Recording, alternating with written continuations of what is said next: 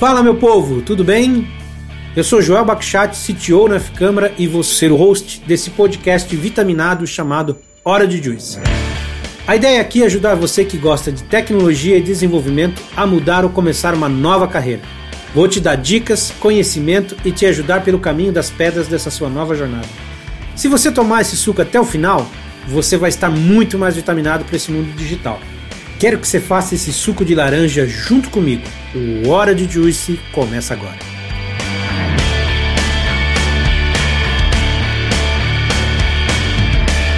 Fala, meu povo! Olha eu aqui de volta para quem não me conhece, meu nome é William, vulgo Gata Loira, e o nosso Order de Juice de hoje é bem especial. A gente vai falar de Black Friday, e para isso eu trouxe aqui meus amigos da Interpost. Seja bem-vindo ao Order de Juice de hoje, Chris Dorner. Valeu, William, prazer estar aqui, cara. Prazer é todo nosso. Seja bem-vindo também, Jordan. Valeu, gata. Cabelinho na régua, como sempre, hein? Ah, tem que estar, tá, né? Conta pra gente um pouquinho aí sobre vocês, como é que vocês pagam seus os boletos? Como é que se paga a cerveja? Bom, cara, é, vou começar, o Jorge acompanha. É, eu, tô, eu tô na, na Intelipost desde dois, finalzinho de 2019, cara. É assim que eu pago meus boletos, ganhando um povo lá. É, hoje eu estou como arquiteto de, de soluções ali da, da, do grupo IntelliPost, né? A gente agora virou um grupo, então a gente tem IntelliPost, pega aqui, Agile, é, e para fazer todas essas integrações desses produtos, a gente entendeu que precisava de uma pessoa para estar tá vislumbrando né, essas integrações todas. Então eu estou assumindo esse papel para integrar agora o grupo IntelliPost e cuidar ali dos nossos sistemas e das nossas APIs para tudo é, atender os nossos clientes da melhor forma possível.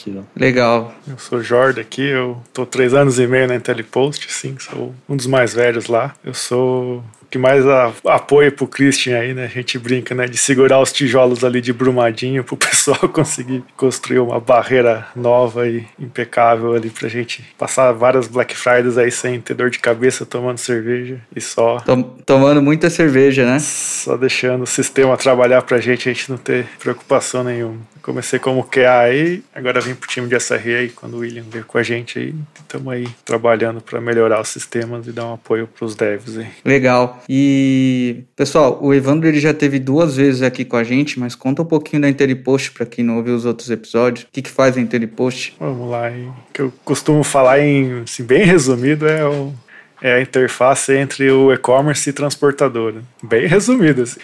Então, a gente dá suporte a toda a parte de cotação, assim, de frete. Depois a gente vai falar um pouco do que, que é a nossa, quantos requests a gente recebe e o tempo de resposta que a gente tem que ter com esses e-commerce. Basicamente a gente consegue cotar em todas as transportadoras, dá para assim, o menor prazo ou o mais barato, menos de 100 milissegundos. A gente faz toda a parte de também de gerenciamento de pedidos, né? Pedido de compra, depois que ele sai, vai para a transportadora, a gente faz o despacho também, integração com a transportadora, faz o tracking, igual tem lá nos trackings dos correios. Quando o pedido sai do AliExpress, fica 30 dias em Curitiba, a gente fica lá todo dia vendo se teve atualização ou não. Aí depois que fez o track, se saiu para entrega, a gente consegue mandar notificação, essas coisas. Em resumo, te dá todo o apoio assim pro, pro e-commerce e deixar o cliente feliz. Legal, só tudo isso, né? Só tudo isso e um pouco mais.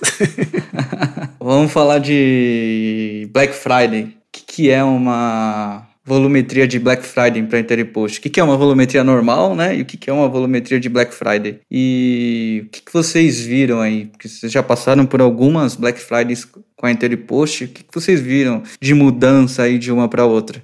Vamos lá. É, eu trouxe alguns números aqui, só pedindo passar pra gente. Acho que o número normal de cotação pra gente, cara, tá em torno ali de 50, 60 mil, é, mil, mil cotações ali por, é, por minuto. Né? É um número ali praticável durante o dia. À noite a gente tem uma diminuição do volume, mas nós somos 24 por 7. Então não existe nenhum tipo de pausa, não existe nenhum tipo de horário onde a gente possa ter downtime ou coisa do tipo. Né? É, é, a latência dessas, dessas APIs costumam ser entre 16 milissegundos, então entrar na nossa na nosso load balancer, vamos dizer assim, e sair é 16 milissegundos nessas APIs de cotação. Aí depois tem algumas coisas de internet, né? Então o cliente sente um pouquinho mais que isso, claro. É, falando de Black Friday, nós estávamos preparados para atender facilmente ali de cerca de 250 mil cotações por minuto. Nesses números. Chegamos num pico durante quinta e domingo, que é o período mais né, complexo da Black Friday,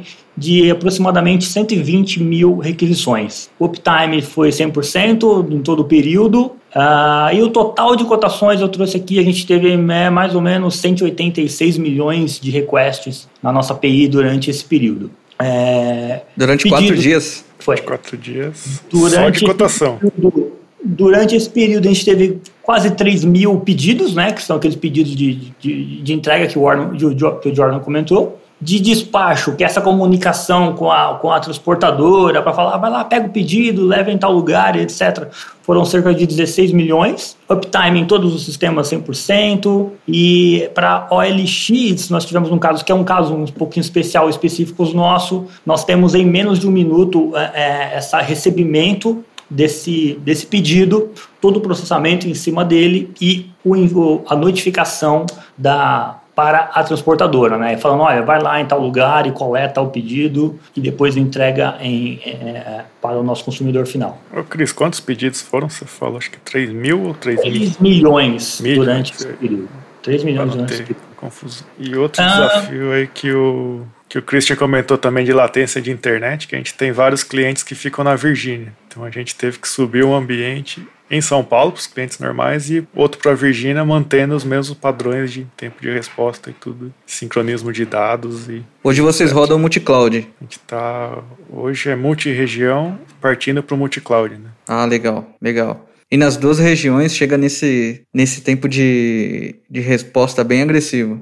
O padrão se mantém de qualidade. Na, na Virgínia, por questões da AWS, a gente consegue até números melhores. É, eles têm alguma networking ali melhor, algum rabeamento, eu não sei, mas a gente consegue até tempos melhores de, de response time é, do nosso load balancer, ou até fazendo a mesma aquisição por fora é, das, dessas APIs. Cara, legal. É, Você comentou das mudanças né, que a gente vem, vem, vem sofrendo. É interessante ver essas mudanças, porque na nossa na primeira Black Friday que eu participei, lá em 2019, cara, a gente via é, é, muito focado durante esse pico, né, durante esse período. Esse período era muito importante. Quando eu cheguei, não se falava muito de Black Friday no começo do mês. Em termos de requisição, não mudava do nosso ambiente normal. Então, é no início de novembro e etc. É, esse é um padrão que vem mudando. Então, agora, no início de novembro, final de outubro, a gente já vem sentindo um aumento de volume. Isso fora os testes de, de que os nossos clientes estão executando. Então, o, o, o, volume agora de Black Friday ele vai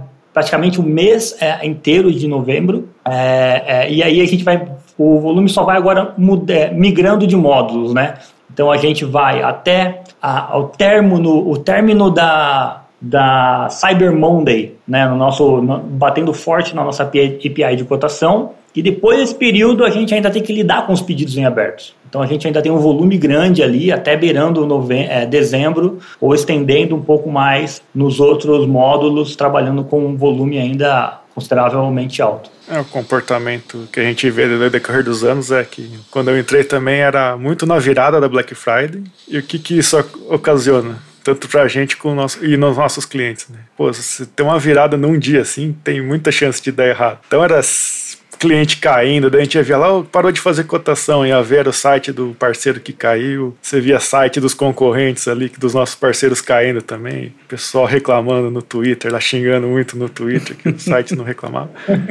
Aí o que, que o pessoal fez? Ah, não vai ser Black Friday no Brasil, é o Black November. Então eles antecipam as promoções para o começo do mês, falar esse preço não vai mudar, para espalhar essa carga. Aí nesse último ano, se você for ver na, no período da Black Friday, é mais o pessoal pesquisando o preço, que a, que a cotação aumenta e as vendas meio que se mantêm no mês inteiro. E o Legal. engraçado dos anos anteriores é que quando subia o, o volume da Black Friday, continuava para o Natal e no ano seguinte continuava. Então a gente fazia o scale das máquinas e mantinha para o próximo ano. Esse ano foi um pouco diferente. A gente fez um puta de um scaling para BF e agora normalizou no, na virada do ano. E outra coisa que influenciou bastante as vendas online foi a pandemia, né? A gente achou que ia cair muito as vendas com pandemia, com crise, mas gente viu que as lojas físicas sofreram bem mais e o volume das vendas online aumentaram. É ju justamente ao contrário, né? Justamente Vários Black Fridays no início da pandemia. A gente achou que ia ser bem pior que do ano passado e foi bem maior e cada ano aumenta mais. Legal. E o Cris estava falando é, sobre calendário com clientes, você também comentou, a gente via os sites dos clientes caindo e vocês de pé. Isso me chamou muita atenção, é bem, é bem bacana, mas como é como é planejar uma Black Friday? Porque, bom, sei que vocês atendem vários e-commerces, vocês têm vários parceiros, vários clientes e ainda realizam os testes de cargas de vocês. Como que é organizar tudo isso? É mais complicado organizar isso daí do que a virada da Black Friday, né? Que a gente tem um monte de cliente que quer fazer os testes em produção, então tem que tomar muito cuidado com o agendamento, com volumetria. O principal problema desses testes é saber qual é a volumetria certa. Tem cliente que acha que vai vender 500 vezes mais, ele quer fazer o teste com mil vezes mais, o dobro do que ele acha que vai vender, e no fim das contas ele vende 50 vezes mais. Então a gente tem que ter muito cuidado com esse número, ver com o histórico, quanto que subiu no ano passado, porcentagem do tempo normal, para ter um número exato, para você não jogar dinheiro fora, assim, subir um monte de máquina desnecessariamente, pegar problema que nunca vai acontecer e dar uma segurança para o cliente falando, ó, a gente testou com isso daqui, o seu número está incluso nos nossos testes e Tamo ok. Tem clientes que até brincam, ó, a gente vai fazer o teste aqui com vocês, mas é só porque o pessoal quer, vocês são a API que nunca cai, a gente nunca viu a, a caindo. Isso é algo bem legal, assim, do, fruto de um trabalho que vem de anos, assim, é bem legal escutar esse feedback do, dos clientes. Isso, isso, isso que você falou é sensacional e eu fico pensando o que fazer para montar um sistema para aguentar toda essa volumetria, é, como trabalhar a visibilidade e priorizar problemas, porque problemas é normal acontecer. Qual, qual o segredo disso aí? Os, né? Eu acho que é os, cara. Eu acho que vai existir um ponto em que você acha que você vai conseguir suportar esse negócio daí. O primeiro ponto, então, eu, eu não te daria um ponto, eu te daria talvez os passos para você descobrir. Eu acho que o primeiro passo é você sentar com o seu analista de QA. Espero que ele seja carequinha assim, tenha uma barba legal que nem o Jordan. E, e você ele, meu, vamos testar esse negócio. E aí você executa isso daí e começa a pegar os gargalos, né? É importante você trazer isso bem próximo ao real, não, não executar testes, né, que não são parecidos. Por exemplo, nós temos a API de cotação, a gente trabalha com talvez um pouco de cache em algum momento. Então, imagina a gente fazer cotação que bate 100% em cache. Cara, isso não é a realidade, né? As coisas vão mudando dos nossos clientes, então as pessoas colocam alguma coisa no carrinho de compra e, e, e, agora eu tenho uma nova cotação, né? Porque mudou o peso. Então é importante você executar um teste é, interno, né? Nesse caso, que, que, a, que, seja muito próximo da realidade do seu cliente. E aí colher as métricas. E, e ter muito dashboard, e estar tá muito de olho, por exemplo, na, é, no, nos, nos dashes na, e, nas métricas que, sei lá, é, é, qualquer que seja que o seu provedor de cloud for é, forneça. No nosso caso, nós estamos na AWS, né? então a gente tem ali CloudWatch e, e outras ferramentas que nós usamos para entender o nosso sistema, né? onde que a gente pode estar tendo algum tipo de gargalo. E aí é atuar pontualmente, priorizar o que a gente acha que é, que é, que é, que é mais importante, que traz mais risco, ou que não traz tanto, ou, ou APIs que a gente sabe que vão ser muito usadas, e aí fazer essa priorização e atacar pontualmente. Você pode ir desde o nível de alguma configuração até determinado método que tem um gargalo ali, porque você passou alguma métrica forte ali dentro e você viu que tem ali. E, aí, e foi tudo que a gente fez durante esses dois anos para hoje chegar e, cara, a gente pode fazer um Black Friday sem, sem receio nenhum, quer fazer uma manhã, a gente faz sem problema nenhum, né? Um, um cenário muito diferente que a gente tinha dois anos atrás, três anos atrás. Só tudo isso, né, Cris? É, só isso, só essa mágica.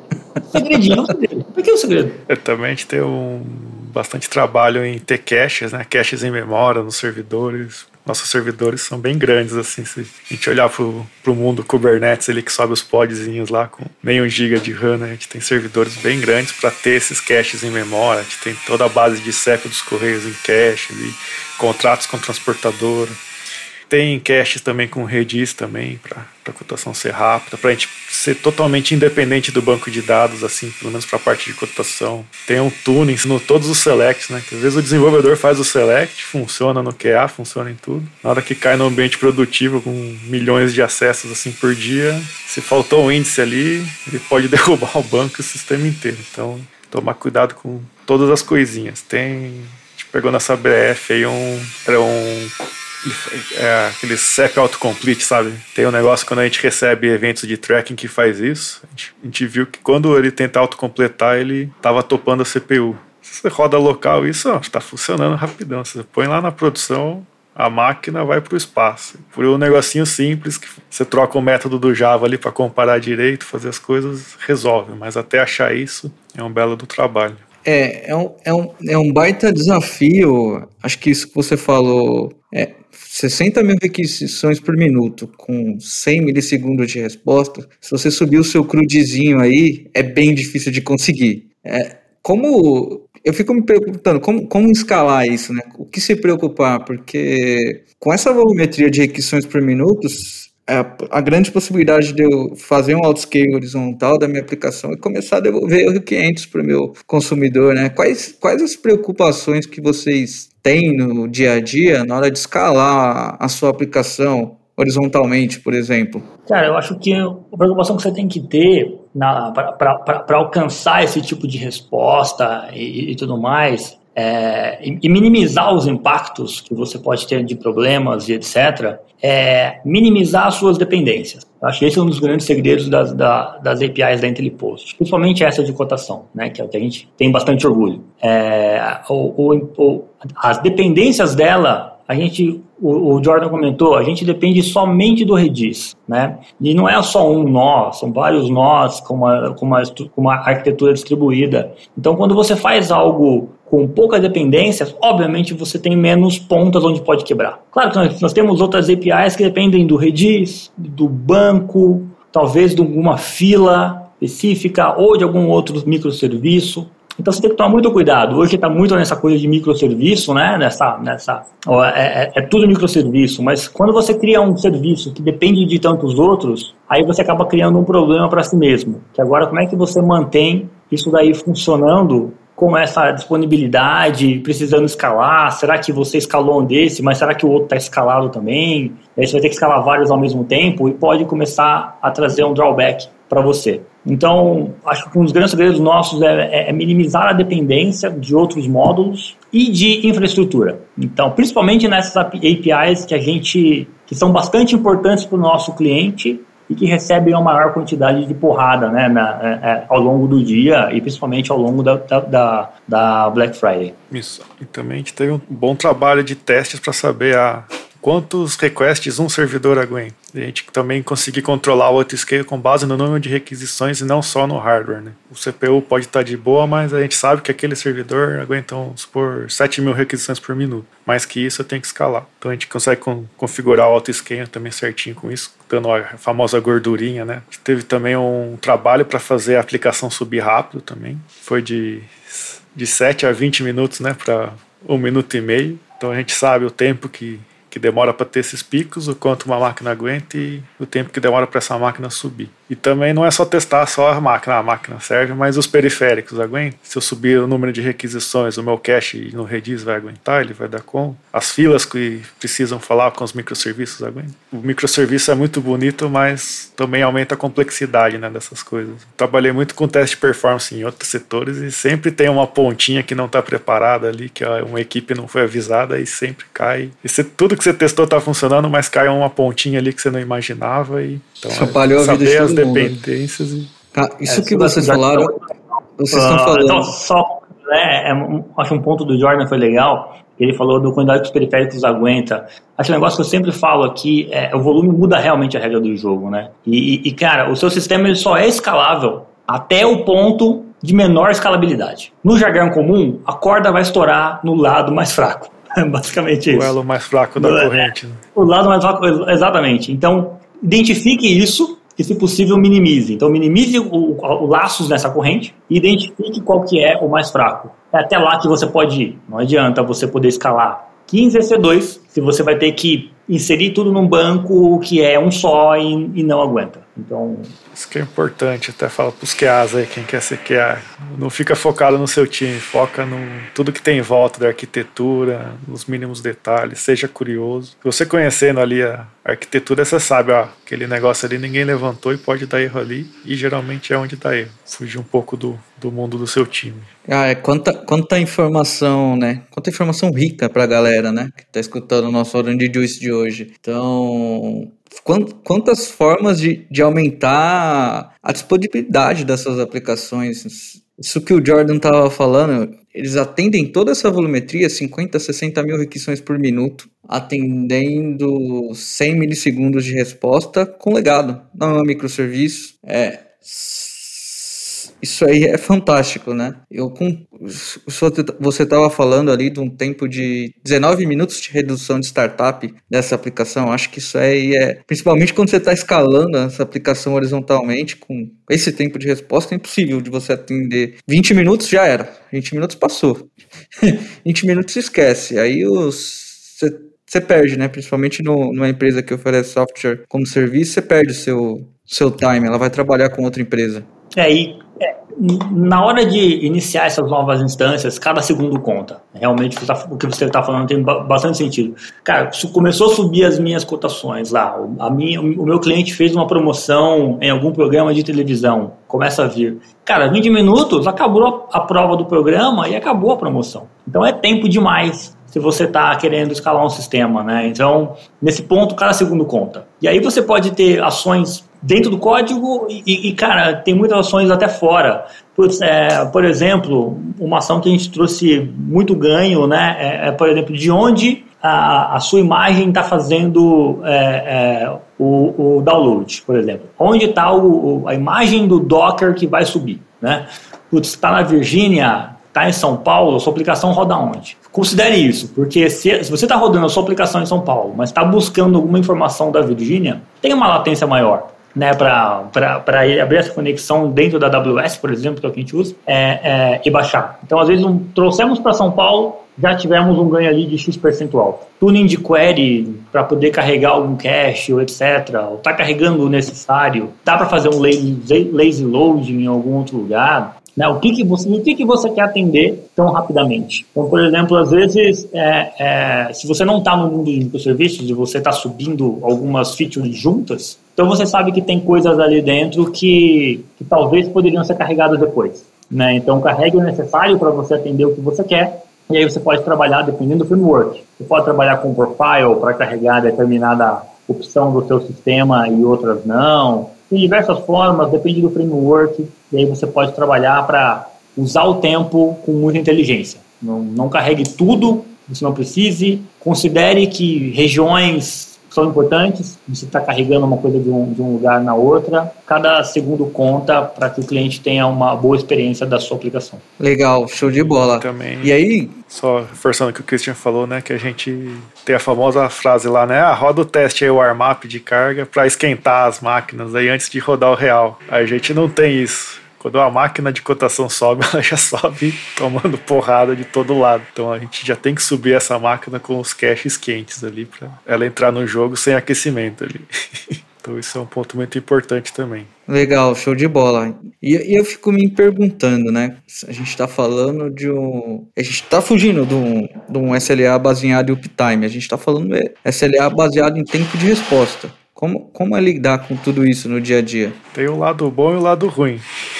o lado bom, que se dá algum pipoquinho assim, seja em 10 cotações, tem cliente que já liga. Falou, o que aconteceu? Falou, por que, que não está respondendo? Fala, mas, mas o uptime está em 99,9999%. Não, deu três cotações aqui em tempo de resposta tem coisa errada. Então isso além das nossas monitorias, a gente já é avisado em tempo real pelo cliente. Esse é o lado bom e o lado ruim, né?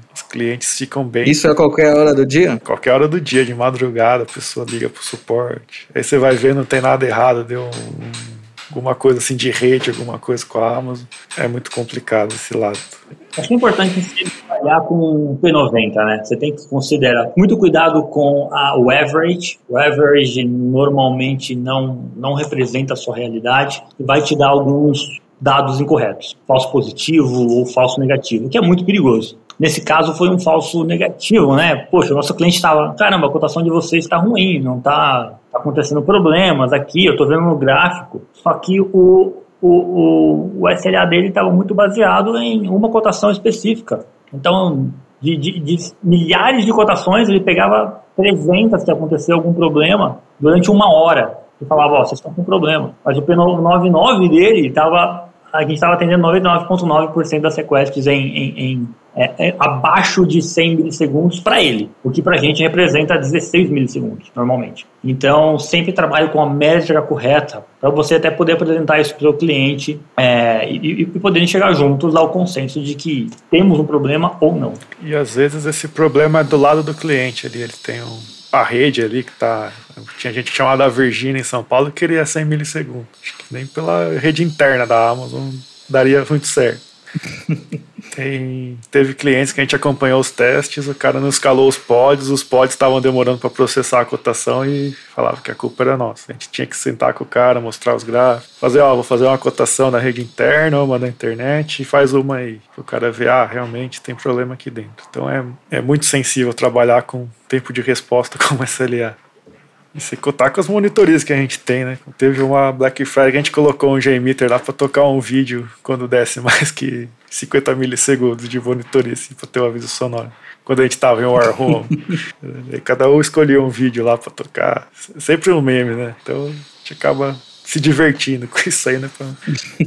Pra não ficar louco. Tá vendo bem, né? É bom, quer dizer que tá vendo bem. Quer dizer que alguém tá escolhendo meme e se as coisas estivessem pegando. Pegando, é. É, monitorar um ambiente que nem esse aí é algo bem agressivo, né? O que, que geralmente vocês usam de ferramental para tudo isso? É, cara, logs com certeza é uma parte fundamental para você entender o seu sistema. Apesar que você tem que tomar muito cuidado porque um sistema com muita requisição gera muito log. E acaba isso sendo um problema por si só. Como é que você gerencia gigas e gigas de gigas de, de, de geração de log todos os dias? É, então isso acaba sendo um problema e um sistema, um, um ecossistema por si só para se gerenciar. Então você tem que escolher muito bem as ferramentas. Né? Hoje, hoje aqui na, na IntelliPost, para esse tipo de coisa, a gente usa Stack LK. Básico e funciona muito bem bem configurada, ela funciona muito bem. Você não precisa fazer coisas muito fancy, muito, muito fora da curva para você ter a, a, as informações para poder trabalhar. A Spec LK é excelente, a gente usa ela para muita coisa, acompanhar é, é, muitos problemas de produção. Fora isso,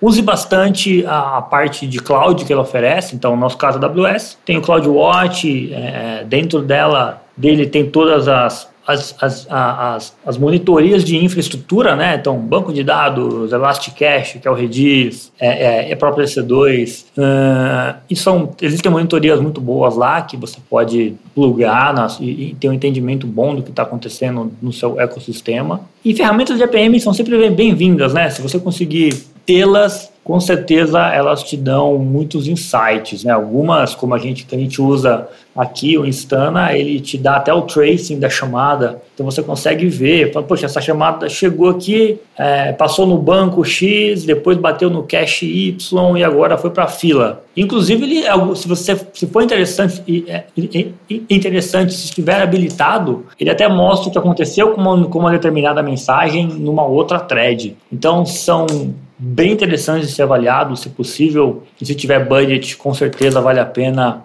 colocar ferramentas de APM, porque eles é, é, economizam muito tempo é, de debug e de geração de log, que às vezes nem precisava existir. Então, vale bastante a pena investir, até para que o seu time não fique focado em nisso, né, em criação de, de, de, de debug ou criação de log para entender alguma situação. Rapidamente ele olha e consegue entender o que está acontecendo, se tem alguma latência, putz, algum select específico, não é? Então sempre vale a pena investir em uma boa ferramenta de APM. É, ainda mais para com muitas requisições ali para pegar um, aquele métodozinho que está estourando a CPU, o select que está sem índice, ou tá ou o endpoint que faz 10 chamadas para o banco que poderia ter feito uma, ou na verdade nenhuma, porque aquela informação estava em cache. Então há muita coisa que você pega de código legado que o APM te ajuda. Fala, pô, por que a gente está batendo no banco se existe isso no cache? Aí você evita muitos problemas com, com alto número de requisições. Legal.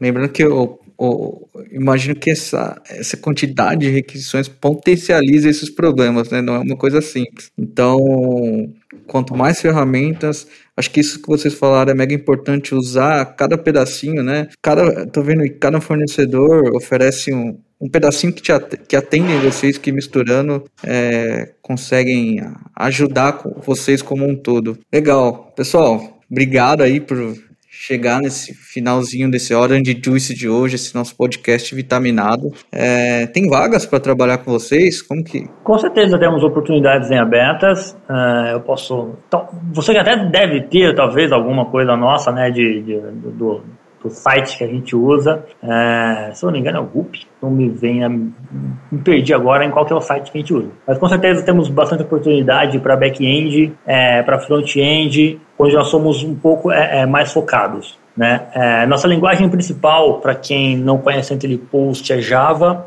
É, vou passar para você, William. Você pode colocar depois embaixo até aquele um, um, artigo que eu escrevi sobre as nossas stacks. Então você consegue acompanhar bastante é, qual linguagem a gente usa, qual banco, quais versões a gente usa, o que, que a gente pretende, o que a gente faz agora e o que a gente pretende fazer no futuro.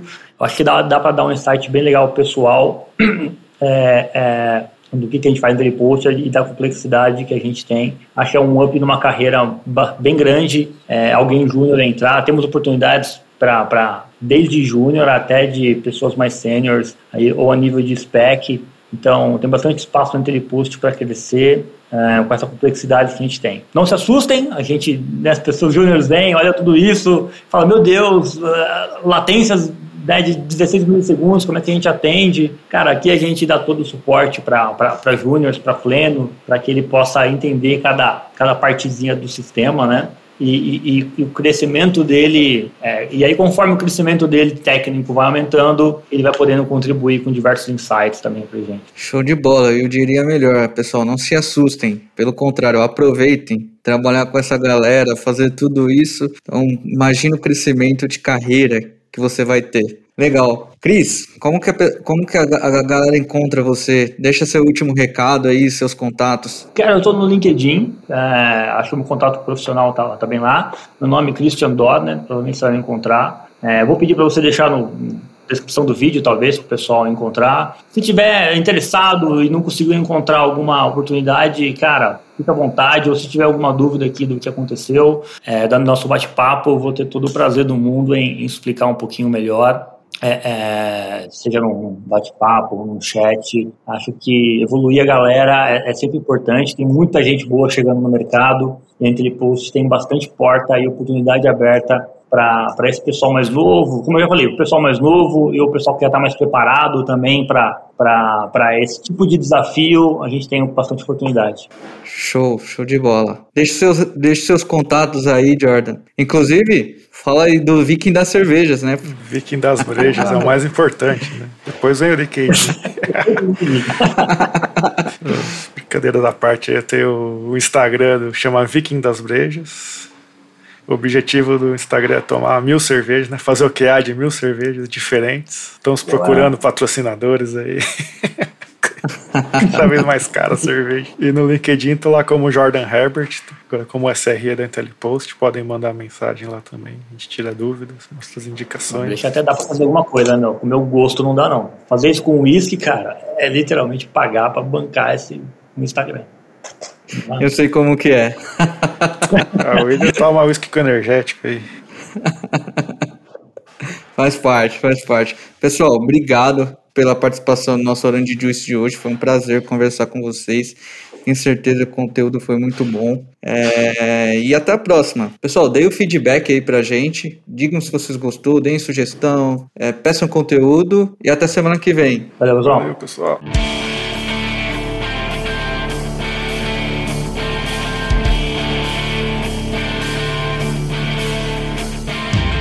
Meu povo, o suco de hoje já tá acabando, mas me fala se você ficou com aquele gostinho de quer mais. O Hora de Juice tá do jeito que você quer ouvir? Segue a gente no Spotify ou no Apple Podcast e dá aquela avaliada pra gente alcançar mais pessoas e assim ajudar esse mundo de tecnologia a ficar mais laranja.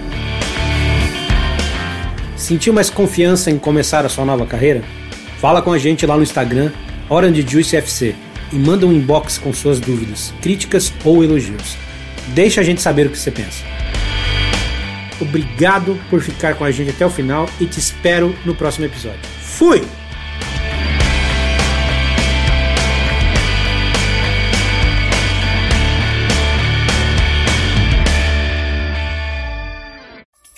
Uma produção, voz e conteúdo.